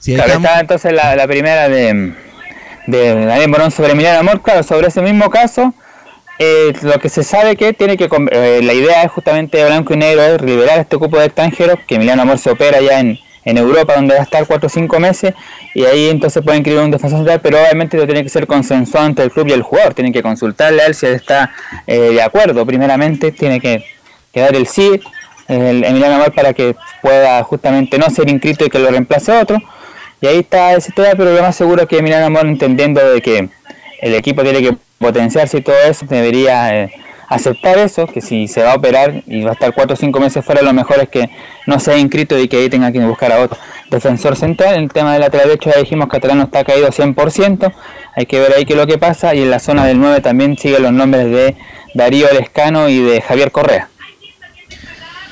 Sí, pues es de la, la operación el otro día en, en, en un programa de televisión, me parece que la señal oficial mostraron lo que tenía Amor, una lesión súper complicada que tienen que como prácticamente fijarle nuevamente la, como no la pierna, no sé, la parte técnica, porque tiene problemas justamente por el, el eje de su rodilla, eh, entre rodilla y tobillo, y va a tener que operarse, porque si no se opera va a seguir con los mismos problemas. Entonces no queda otra que operarse, con lo obviamente se va a responsabilizar de él, tiene contrato vigente, así que mm, así que una pena por amor que era titular y Colo Colo va a tener que salir Camilo de manera urgente eh, a buscar un central. Sí, porque con los dos, con Falcón y con, y con Ramiro González, no, no alcanza en, este momento. Además que las críticas para, para Ramiro González. Entonces necesita alguien que, ten- que esté más al, al mismo nivel de, de lo que era Emiliano Amor, para que también haga una buena dupla con, con Falcón, que va a ser el rol titular. Nicolás. Ahí está entonces el tema de la zona defensiva. Bueno, otra que se le preguntó a Daniel Morón, ya que está derechamente, qué es lo que va a pasar porque existe preocupación, colocó ante la previa de la cuarta fecha tiene que cerrar el plantel y se le consulta a Morón definitivamente qué va a pasar si de aquí a unos pocos días no se cierra el 9, el defensor y el lateral, qué podría pasar y Daniel Morón reconoce que cada vez se nos acorta más el tiempo con los refuerzos. No es lo que nosotros estamos esperando, digamos, ni lo que deseamos, todo lo contrario. Eh, pero lamentablemente no está en nuestras manos. Tenemos, eh, estamos a la espera de algunas respuestas, algunas situaciones que tienen los jugadores eh, en, otros, en otros clubes, en otras instituciones. Entonces, eh, pero igual nos inquieta porque cada vez se nos acorta más el tiempo y en medida de que de aquí al día viernes eh, no tengamos respuestas positivas, seguramente tendremos que acelerar en la búsqueda de otras alternativas. Ahí lo dice directamente, bueno, pues se van a dar el paso de aquí a mañana a viernes. Y de aquí a mañana a viernes no se cierra lo de Catalán, lo de Centario y los delanteros que son Correa y, el jugador Lescano, va a tener que poner otras posibilidades que por ahora no se sabe cuáles son esas posibilidades. aterricemos, porque nos damos mucha vuelta. ¿Quién es el 9 que está más cerca de llegar? Porque llevamos escuchando como tres, desde que se fue Lucero, que ya, ya debería estar el 9 ya. Eh, es muy es muy extraña la conducción de, Morón, como es un histórico importante, querido, a lo mejor las críticas serían más fuertes si fuera un, tercero extraño, por ejemplo. Eh, pero ¿quién está más cerca de los nueve que usted nombró, Nicolás? Debería ser Javier Correa, porque es el que... Porque en el caso de Menentel, bueno, ya la cara no se descartado, el caso de Darío Lescano renovó reciente, haciendo goles en México, está haciendo figura, lo dijo el mismo representante que lo ve imposible que salga, Así que por descarte Javier Correa debería ser como el más eh, seguro, pero también ahí se había pedido un préstamo, no habían aceptado en el Santos Laguna, así que hay que ver ahí qué otro plan, pero debería ser Correa entre, los tres que se habían nombrado. El hinche Colo Colo que nos está escuchando en el campo, en la playa, en la ciudad, ¿quién es Javier Correa? No tiene idea. ¿Quién es Javier Correa, eh, Nicolás? Delantero argentino que está en Santos Laguna que jugó en Racing, ahí era conocido en Racing de Avellaneda, pasó por ahí. ¿Qué año, cuántos años tiene este muchacho? Tiene 30 ya. Ya, 30. Y Lescano tiene 32 el Paraguay. Ya, perfecto. Y de Central no hay nombres todavía uh, para comentar, ¿o no? No, no hay nombres todavía, como decíamos. Tiene que Milano Amor decir que dar el sí, dar el vamos a, que no sea inscrito y ahí recién estarían buscando un defensor. Pero lo más probable es que sea así. Pero de momento nombres no hay. Y la zona de lateral, bueno, como dijimos, Catalán todavía no está 100% caído el jugador de talleres. ¿Por, qué trajeron una Venega, Colo Colo? ¿No era el centro delantero? No, pero trajeron de, de, suplente de Lucero. Ya, perfecto. Tu suplente de Lucero. Ya, me quedó claro, porque cuando Venega lo escucho hablar que él está a disposición del técnico, yo sé que las características de Venega Velo son distintas a Lucero. Lucero es un tipo que manejaba bien los tiempos, se enganchaba muy bien, no solo hacía goles, sino que habilitaba. Esas cosas Venega no las tiene. Entonces ahora hay que buscar un centro delantero. Para encontrar un centro delantero. El centro delantero titular tiene que buscar Colo. Claro, a la altura de Lucero Colo Colo tener que desembolsar mucha plata y no creo que tenga tanto. Bueno, Lucero, hay que recordar que Lucero era un buen jugador, pero era, banca en Vélez. claro, Era banca en Vélez y bueno, resultó muy bien y fue uno de los mejores jugadores del campeonato y que desafortunadamente... todavía no puede debutar en Brasil. ¿eh? Claro, que Colo Colo todavía no le manda el CDI y yo creo que van a esperar sentado ahí en Fortaleza cuando Colo Colo se los mande, a menos que se resuelva de otra manera esta situación. Camilo, usted me quería indicar algo. Sí, no, y que justamente iba a recordar lo de mm, lo de Leandro Venegas. Pues, siempre se habló desde el año pasado, me acuerdo cuando estábamos terminando en diciembre, y que Gatica nos hablaba de lo de la posible llegada de Venegas, que siempre era como segundo delantero, porque Quintero siempre siempre pedía un segundo delantero, porque si seleccionaba a Lucero en aquella época, no había otro que ocupara esa posición. Bueno, y un lateral derecho también está buscando Colo Colo, según lo que dijo este muchacho Quintero. Así que bueno, todavía está, Colo Colo tiene tiempo para la Copa Libertadores, con lo que tiene le alcanza para el campeonato local, pero vamos a ver ahora un, con un equipo más eh, con más peso que en este caso Higgins de Rancagua, cómo está el plantel actual, Nicolás. Sí, justamente lo futbolístico para cerrar, decir que hoy día Colo Colo jugó este amistoso que hacía Gustavo Quinteros entre semanas, jugó frente a Deportes de La Serena, ya lo escuchamos en titulares que, que, que contrató un defensor paraguayo Ortiz, venció a La Serena 4-1, ocupó dos formaciones para esta victoria, la primera, la que podría ser más cercana al domingo, Brian Cortés, Jason Rojas, Maximiliano Falcón, Ramiro González y Pedro Navarro, no estuvo Eric Bimber no por un tema físico, sino que por un tema de permiso que él pidió a la gente de Colo Colo de poder estar fuera este día, así que le dieron, pero lo más probable es que Bimber sea el titular, pero hoy día estuvo Pedro Navarro. César Fuentes, Esteban Pérez que retornó a la- luego del castigo y Jordi Thompson en medio campo dejando arriba a Marco Volados, Agustín Bausat y Leandro Venegas como centro delante. Después, después en el segundo tiempo con De Paul, Bruno Gutiérrez, Alan Saldivia, Daniel Gutiérrez y Pedro Navarro nuevamente, Lucas Soto, Dylan Portilla y Palacios en medio campo, Matías Moya, Alexander Oroz y Fabián Castillo y la movida que hizo el técnico sacó al chico Navarro y retrocedió a Bausat como lateral izquierdo, así que ojo, podría ser más a futuro que podría jugar incluso de lateral izquierdo. Bausat, está buscando ahí posiciones Quinteros No, y en este ¿cómo va a amistoso... ¿sí? La, va a usar de la tele izquierdo, vámonos para casa. po. Me imagino Póngalo que, me imagino me- que fue un, entrenamiento, faltaba un zurdo y, y lo pusieron de la tele izquierdo, Nicolás. Sí, Sí, lo dijimos, pues Bimber pidió un permiso y jugó Navarro y Bausat tuvo como alternativa. perfecto. Lo, sí. lo- lo que siempre hemos marcado de por qué le gusta mucho Quinteros eh, a, eh, eh, bo- al... Por, por- por qué le gusta Bouzat eh, a Quintero? Eh, porque él si- siempre le ha reconocido sus prestaciones defensivas, pero claro, uno, uno dice, llegó para ocupar el lugar de Solari, entonces claro, esa es la principal crítica de los hechos de Colo Colo por el por este por este eh, por esta simpatía eh, eh, que tiene Quintero con el Chiqui Bouzat. Va retrocediendo cada vez. ¿eh? Sí, Bueno, lo último, eh, bueno, ganó 4-1 este amistoso el detalle. Ramiro González hizo un gol, Damián Pizarro, que hizo dos goles, un canterano, un 9, y Carlos Palacios de tiro libre marcaron el 4-1 de Colo Colo frente a la Serena. Oye, ¿cuándo debuta Palacio? Usted pidió una formación, una alternativa y no, no figura. ¿No está para debutar todavía Palacio?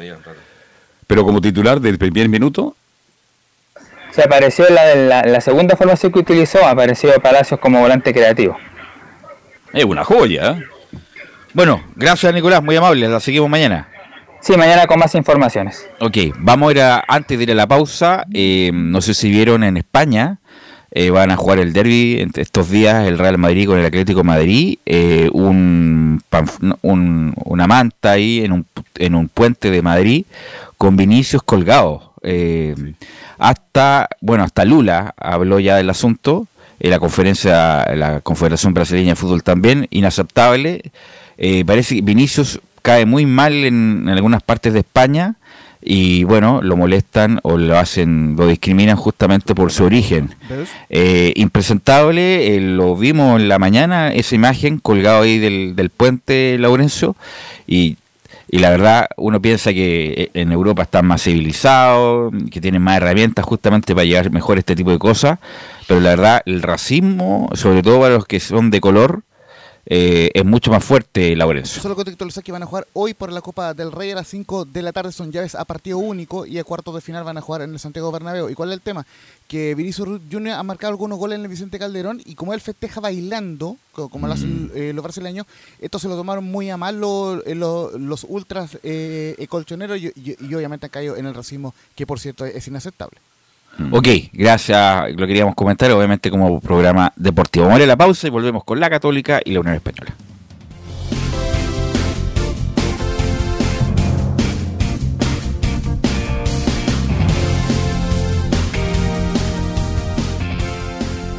Radio Portales le indica la hora. Las 2 de la tarde, 37 minutos. Lleva al siguiente nivel tus eventos, ceremonias, conciertos y potenciando tu audiencia con DS Medios. Servicio de transmisión de TV en circuito cerrado y vía live streaming HD. Tecnología de punta y un equipo profesional nos permiten realizar transmisiones sin cortes y con la más alta calidad. Cotiza ya ingresando a www.dsmedios.cl. Visita www.radiosport.cl, el sitio web de la Deportiva de Chile. Programas, noticias, entrevistas y reportajes, podcast, radio online y mucho más. Todo lo que pasa en todos los deportes lo encuentras en www.radiosport.cl. La Deportiva de Chile en Internet. Wikiplay, la primera red de medios digitales para radio y televisión. Sintoniza Estadio en Portales y comparte la pasión del deporte. Relatos, análisis, comentarios. Wikiplay. Voz e imagen digital. Conecta, difunde, comparte. Descarga la app en Play Store. Comercial IAC y Compañía Limitada. La mejor calidad mundial en laminados decorativos. Comercial IAC y Compañía Limitada es Pertec en Chile. San Ignacio 1010. Santa Rosa 1779, Avenida Mata 446 y Portugal 501. Comercial IAC y Compañía Limitada es Pertec en Chile.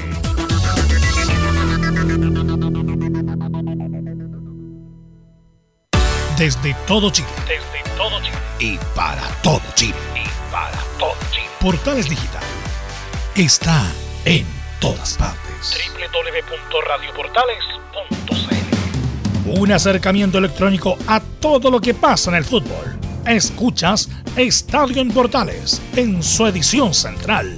La primera de Chile, uniendo al país de norte a sur. Ok, 14 horas ya con 40 minutos. Vamos a ir con Nicolás Será y las novedades de la Católica, Nicolás.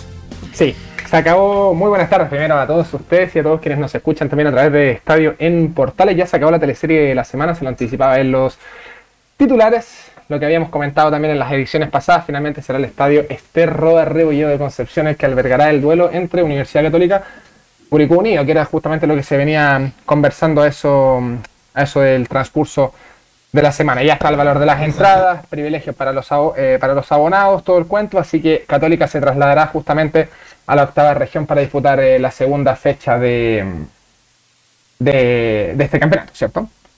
Sí.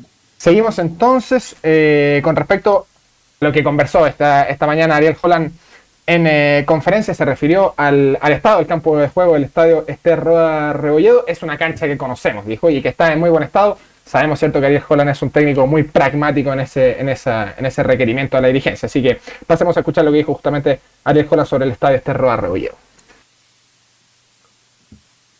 Que, que eh, es una, es cancha, una cancha que, conocemos, es una, es cancha, una cancha, que está en, en muy buen estado, estado y, y, el, y resto, el resto de las cuestiones, cuestiones son decisiones que, que que tiene, que, que, ir tomando, tomando el club, este, en, función de, de, de, de la problemática, que se vaya, se vaya presentando, en este, en este tema en particular. ¿no? Bien, ahí justamente escuchamos al técnico Ariel Holland que a pesar del mal estado de la cancha del Estadio Santa Laura valoró justamente que, que existiera esta renovación de césped, esta instalación de riego automático, fue lo enmarcó, ¿cierto?, como en en la intención de cuidar el producto de la liga chilena. Eh, incluyó en esa definición el estado de las canchas, eh, la dinámica del arbitraje, los aforos permitidos, la asistencia justamente de público al estadio, la infraestructura y también los directores técnicos y la calidad de los refuerzos que, que vayan llegando, que es un tema que ha estado siempre en boca del último tiempo, la calidad de, de la liga chilena. Él quiere mejorar eh, toda la liga. A, a Él quiere mejorar un, toda la liga. Este, ahora esta Exacto. cancha Santa Laura, Sí, más allá de las buenas palabras de Holland, Laura, estimado Ignacio, Holland, esa cancha tiene por lo menos Ignacio. velo para un mes, más para que esté en condiciones. Entonces los próximos partidos Católica lo va a seguir jugando definitivamente en partido Católica Lo va a Concepción. seguir jugando definitivamente en Se nos fue, Mira, es un tema que no, no está cerrado, ¿eh? no está cerrado. Pero, pero, pero dijo justamente que la dirigencia va a tener que, que evaluar caso, caso a caso. De todas maneras, en, claro, en Santa Laura anticipaban que en un mes más se, se, se podría estar en Podría estar en condiciones. Sí, incluso, incluso, incluso Nicolás, Sí, incluso- eh, eh, incluso Nicolás, eh, bueno, habló el gerente de la Unión Española. Está bien, estamos armando la cancha, se va a donar un poco, pero a los arrendatarios que nosotros le arrendamos después de largas negociaciones, quédense calladitos muchachos, hablen bien del terreno, porque si no cortamos el arrendo y Hablen van a tener que buscar cancha prácticamente en ahí en Punta Arenas donde vive el presidente Boric. Entonces, eh, a guardar las palabras, Entonces- a moderar las palabras, porque eh, el, el estadio donde van a jugar ustedes está haciendo todo lo posible por tener el, el- la cancha en, en buenas condiciones, no obstante, ins- insisto, Nicolás, su actualidad. Velus, y, y la, posi- la posibilidad también, no necesariamente va a ser Concepción la siguiente fecha, también podría ser Rancagua, donde ya jugó el año pasado, o Viña, Sausalito, que también siempre está, la Católica le gusta esa, esa cancha. Católica tiene buena buena relación ahí con, con Viña, Nicolás. Nicolás será. No, no está Nicolás será. Siempre sale como grabado, se, se graba. Se graba ahí Nicolás será con el punto. Bueno, Camilo, eh, habló eh, Holland también eh, respecto de eh, de Suculini. ¿Te acuerdas de él o no? Sí, Bruno Suculini, el jugador de, de River, sí, que era una de las posibilidades. Ahora sí, vamos, Nicolás, ahora sí. Eh, escuché que mencionaban justamente a Suculini, habló sobre posibles refuerzos dentro de la conformación del plantel, se refirió esta mañana, dijo que él había pedido solamente tres jugadores, que eran Guillermo Burdizo, que fue incorporación de, la Católica, aprovechando a eh, hacer la salvedad de Burdizo, ya está bien físicamente, indicó Ariel Holland y podría incluso sumarse desde la tercera fecha para, para ser parte del plantel este lunes, indicó que podría sumarse eh, reincorporarse más bien a, a los entrenamientos junto con, con sus compañeros. Esa era una de las incorporaciones que pidió. Franco Di Santo, otro también de, las, eh, de los jugadores que, que se incorporó. Y el tercero, claro, era Bruno Suculini, que valoró su- sus acercamientos, indicó que hubo conversaciones concretas, de que hubo incluso ofertas sobre la mesa, pero la llegada de Martín de Michelis al, equipo de River Plate le terminó por cerrar las puertas a, a Universidad Católica. El mismo Holland anticipó justamente lo que va a ser el eh, duelo ante Curicó Unido. Va a ser un lindo partido y valoró, ¿cierto?, que va a ser un rival duro. Así que esto fue lo que nos dijo justamente Arias Holland esta mañana. Es un rival que por algo que viene haciendo las cosas muy bien, por algo clasificó o está para clasificar eh, a la Copa Libertadores. Este, es un rival duro eh, y, es un lindo desafío. eh, con, igual que Everton, porque Everton yo creo que va a ser un gran torneo. Tiene un gran equipo y sabe lo que juega. Entonces, yo creo que Curicó va por la misma línea, con distinta alineación, con distintas características de futbolistas, pero que va a ser un partido duro. Me gusta el partido, me gusta jugar con ese equipo y, y creo que va a ser un lindo espectáculo. Y aprovecho para eso a pedirle a nuestra afición que nos acompañe masivamente porque, porque va a ser un lindo partido. Sí, ahí teníamos entonces las declaraciones del técnico Cruzado. Sobre, fue consultado también sobre el esquema a utilizar, sobre si es que podía justamente retornar a este marcado 4-3-3 que había utilizado durante la temporada pasada. Eh, entregó cierto alternativas de que va justamente a depender de las cartas que utiliza en el campo el dibujo táctico que va a disponer sobre el terreno de juego y aprovechó de decir que Franco Di Santo está con una fatiga muscular. Así que pasemos a escuchar lo que dijo el técnico sobre el delantero argentino. Es- depende de la característica de quien juegue. Eh, Franco está con una fatiga muscular. Vamos a ver cómo evoluciona mañana. No lo voy a arriesgar si no está bien. Va a viajar. eh, y voy a ver para qué está. Si para arrancar de entrada, si para ponerlo un rato o por ahí para acompañar y no ponerlo. No sé. Tengo que ver cómo está porque él, él, este, tiene que, que ir eh, ajustando su proceso de preparación y todas estas cosas pasan en los primeros partidos. Este, después ya cuando los jugadores arrancan ya, ya no tienen problema. Entonces, este, veremos, pero no, no creo que pase por la alineación, porque inclusive, si vos te fijás, es más un 4-1-3-2 que un 4-4-2, o sea, o un 4-2-4. Eh, Lo que yo pretendo es que los jugadores no se muevan como en la Play, sino que haya movilidad. Y también para esto necesitas un tiempo y necesitas un tiempo acople y no tengo ninguna duda que, que tenemos variantes, que tenemos alternativas y que mm, vamos a hacer este, eh, un crecimiento en relación al partido anterior. Ahí está, entonces Franco Di Santo es duda justamente para, para el, el once inicial por lo menos. Decía justamente Ariel Holland eh, que va a ver si va a ir nominado, si es que va a ir sentado al banco y podrá ser una alternativa justamente de reemplazo. Y en, y en caso de los Di Santo, ¿quién es el hombre? ¿Quién aparece, cree usted, más, más cerca de ser titular? Mira, ahí está vamos a tener que meternos un poco en la, en la cabeza de Holland. Yo creo que va a retornar justamente al 4-3-3 con Fernando Sampedri como, como único ariete. Yo creo que es una de las alternativas justamente que maneja. Él había indicado que más que el dibujo táctico, lo que a él le interesaba era la dinámica de juego y que en conferencia post partido ante Everton había dicho que trabajan varios justamente dibujos para poder eh, sobreponerse a este tipo de, situaciones, por ejemplo. Ahora no, se ha referido en San Pedro de Di Santo, porque Di Santo le escuché declaraciones que él está para engancharse un poco más y apoyar mucho a San Pedro para que sea el hombre que marque los goles, pero yo creo que se pueden alternar, ¿ah? Uno baja, otro sube, etcétera, pero no sé cómo lo ve el técnico Holland. De hecho, si lo hicieron Carlos en el partido con Everton, eh, se fueron alternando la posición. Eh, San Pedro se cargaba más el sector derecho y, y Di Santo por el sector izquierdo, pero iban alternando la posición. Perfecto. Son dos buenos delanteros y los dos son goleadores, mi estimado Nicolás Sará. Sí, sí. Eh, vimos justamente la contextura física de Franco Di Santo, no estamos acostumbrados a ver ese tipo de, delanteros con esa con ese fondo físico, ¿cierto?, de, de Franco Di Santo, que lo vimos en el primer gol de la Universidad Católica, un brinco excepcional, un cabezazo también muy potente. Ya. Es, un, es una buena incorporación, al menos lo que mostró en eh, los primeros 70 minutos que jugó en el estadio Sausalito.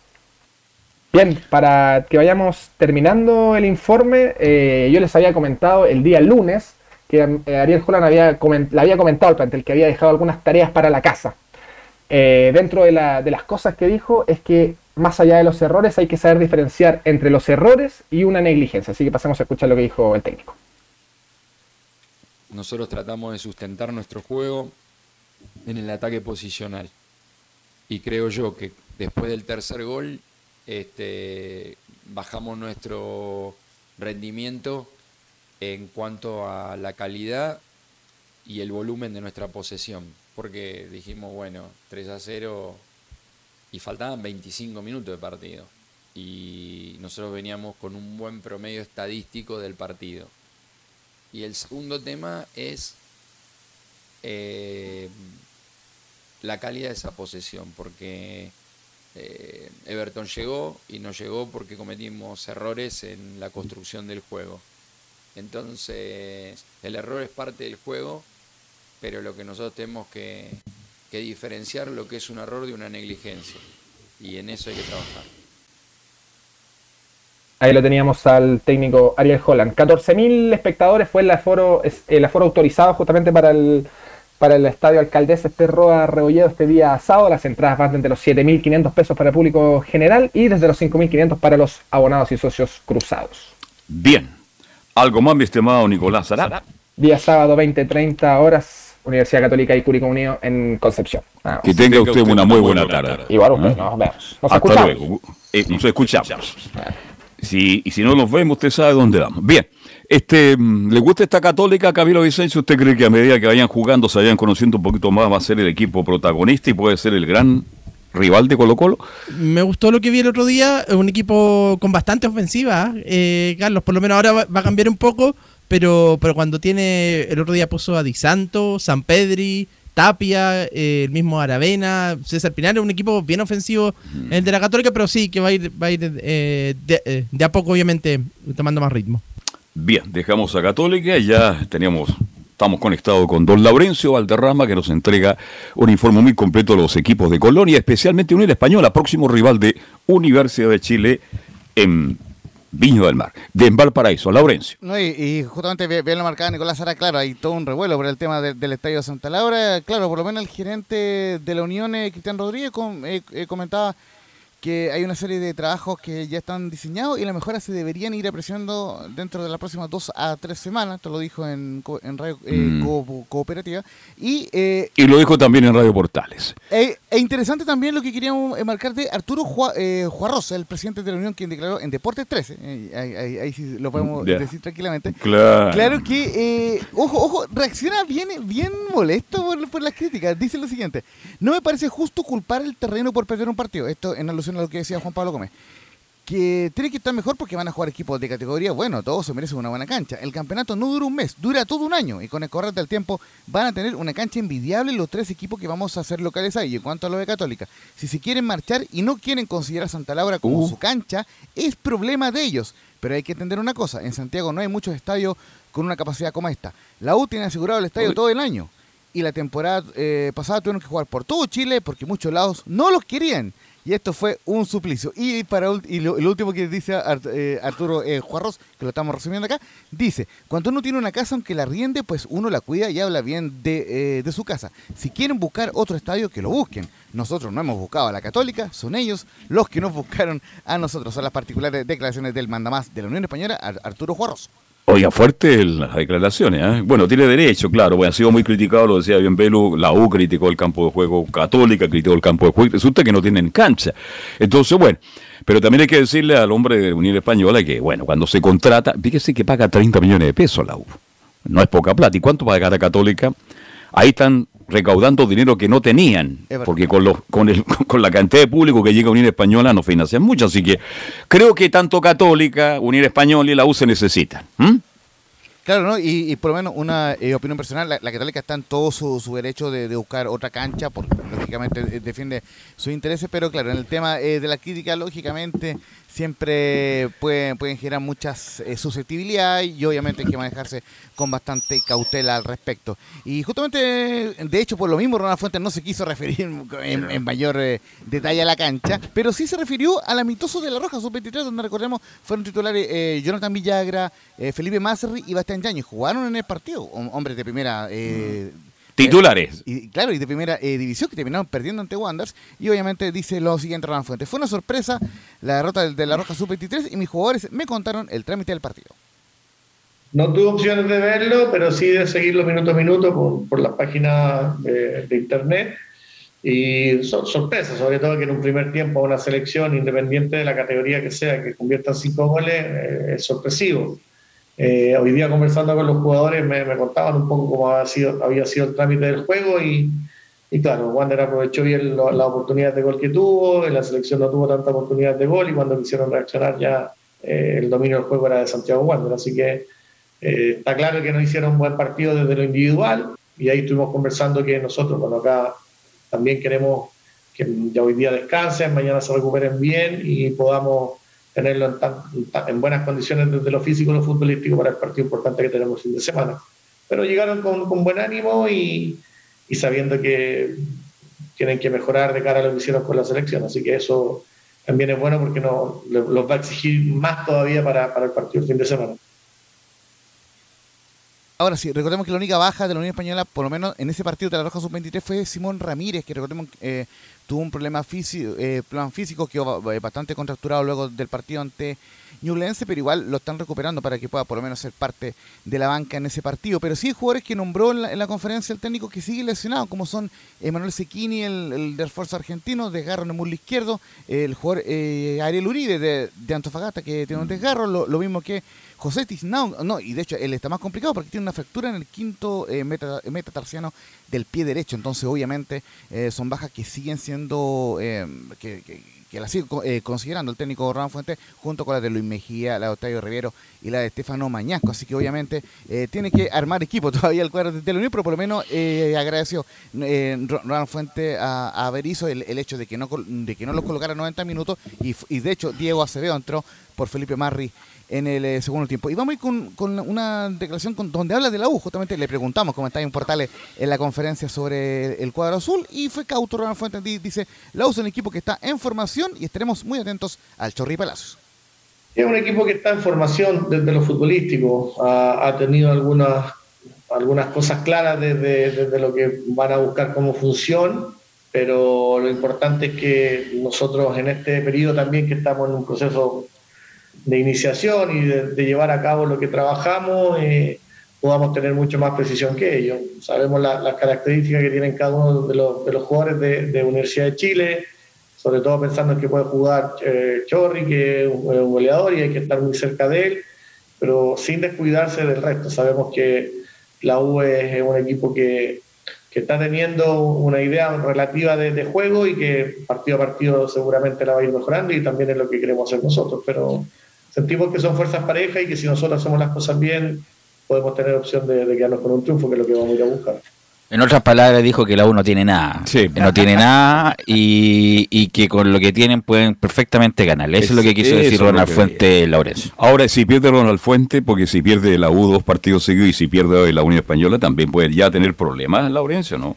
No, no, no, no, no, deberían haber problemas. Eh, Ronald Fuente, recordemos que ya lo, ya lo decíamos cuando fue presentado en diciembre pasado, que eh, tiene un contrato de un año, pero será revisado a final de primer semestre. Entonces, lógicamente. Eh, pero y si pierde cinco partidos seguidos, lo van a revisar al final de mes, a fin de año también. usted sabe cómo es el fútbol. ¿ah? Y los dirigentes de la Unión Española ya lo han hecho. Claro, pero mire, por lo menos si, eh, cuando, acepta Ronald Fuentes con ese asterisco, que, que, obviamente se va a revisar el contrato a final de primer semestre, porque claro, si bien es cierto, le, fue mal, ya lo sabemos, en el Audas, que perdió varios partidos seguidos al inicio del campeonato, por eso el, alcance de Carlos, pero en la Unión le fue bastante bien. Entonces, lógicamente, hay, hay de, ambas caras en la historia reciente de Ronald Fuentes, que en todo caso se, mostró tranquilo, la conferencia está tranquilo, eh, mesurado, lógicamente, eh, y como bien, dice Velo, claro, eh, no fue políticamente correcto, también no, no se quiso quemar, y, además, esto, es una infidencia. lo queríamos entrevistar, comentar en un portal, y lógicamente él agradeció amablemente, pero dijo que no quería conversar con ningún medio, porque obviamente era una, connotación especial esta semana previa al partido con la y que lo esperamos ahí a Ronald Fuentes próximamente, la próxima semana, para que pueda conversar siempre de fútbol con la primera de Chile. Y la última que vamos a escuchar de Ronald Fuente.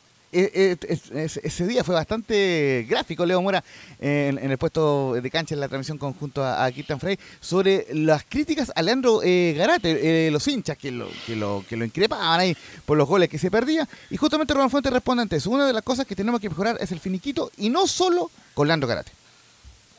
Sin duda, sin duda. De hecho, en los partidos amistosos nos generamos más oportunidades que el fin de semana en el partido oficial. Y, y es una de las cosas que, que tenemos que mejorar, no solamente con, con, con Leandro, que es la referencia del gol nuestro, sino que también con, con Bastián, con el mismo Piñeiro, con los volantes que tienen que aparecer más.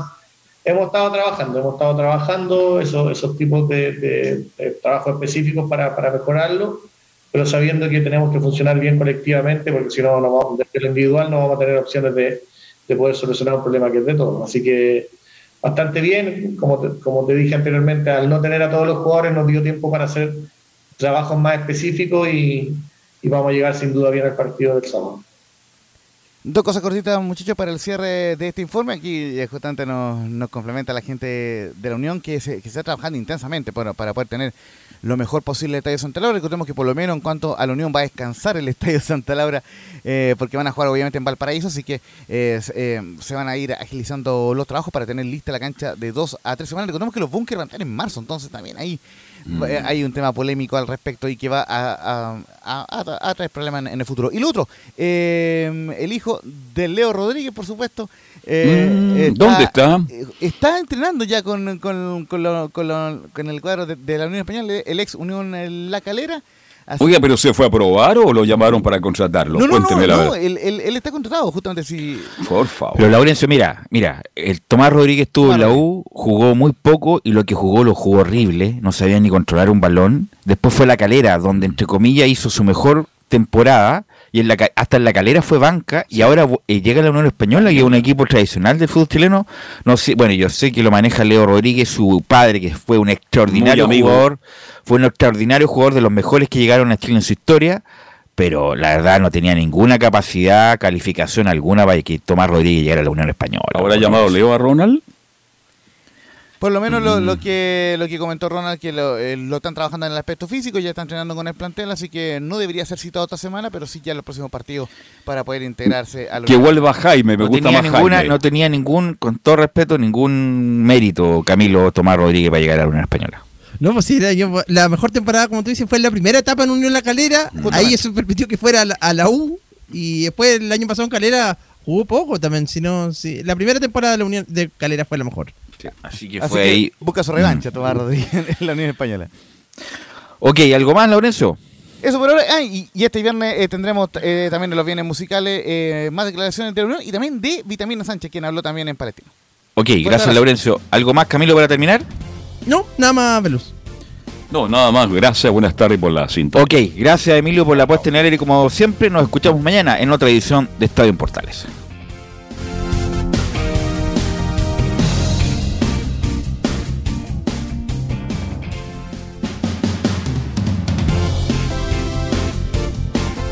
Fueron 90 minutos con toda la información deportiva. Vivimos el deporte con la pasión de los que saben.